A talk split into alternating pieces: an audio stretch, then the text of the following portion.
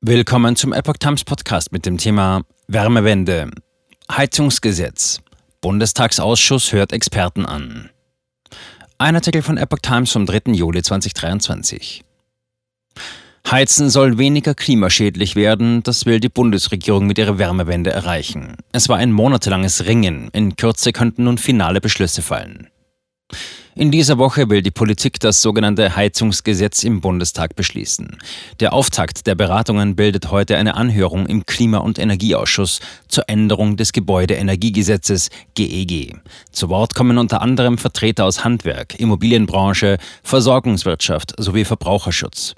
Der Ausschuss erarbeitet eine Empfehlung, wie das Plenum aller Abgeordneter beschließen möge. Die Koalitionspartner von SPD, Grünen und FDP hatten monatelang um die Gesetzesänderung gerungen.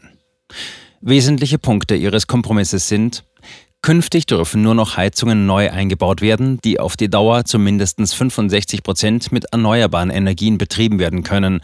Von 2024 an gilt das erst einmal nur für Neubaugebiete. Im Bestand greift die Regel erst, wenn eine kommunale Wärmeplanung vorliegt. Sie soll bis spätestens 2028 erarbeitet werden. Dann können Hauseigentümer entscheiden, welche Heiztechnik die beste für sie ist.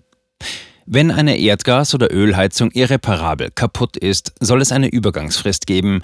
Während der Übergangsfrist von fünf Jahren können Anlagen eingebaut, aufgestellt und betrieben werden, die nicht die Anforderungen von 65 Prozent erneuerbare Energien erfüllen. Der Staat will die Wärmewende mit Milliarden fördern. 30 bis 70 Prozent der Investitionen beim Kauf einer klimafreundlicheren Heizung sollen übernommen werden, je nach Einkommen und Tempo der Umstellung. Opposition kritisiert das Verfahren. An vielen Details wurde zwischen den Koalitionspartnern von SPD, Grünen und FDP bis zuletzt gefeilt. Am Freitag ging eine sogenannte Formulierungshilfe des Bundeswirtschaftsministeriums beim Klima- und Energieausschuss ein. In diesen Änderungsanträgen buchstabiert das Ministerium die von der Ampelfraktionen SPD, Grüne und FDP vereinbarten Neuerungen aus. Der Ausschussvorsitzende Klaus Ernst, Linke, kritisierte, dass die Vorbereitungszeit für die Abgeordneten zu kurz sei. Er sprach von einer Missachtung des Parlaments. Die Opposition kritisiert das ungewöhnliche Verfahren mit kurzen Fristen und mehrfachen Nachverhandlungen zwischen den Ampelparteien heftig.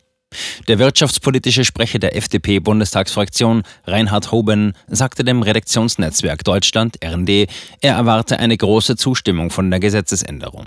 Zitat, ich kann niemanden verstehen, der dem Gesetz nun im Bundestag nicht zustimmt. Zitat Ende.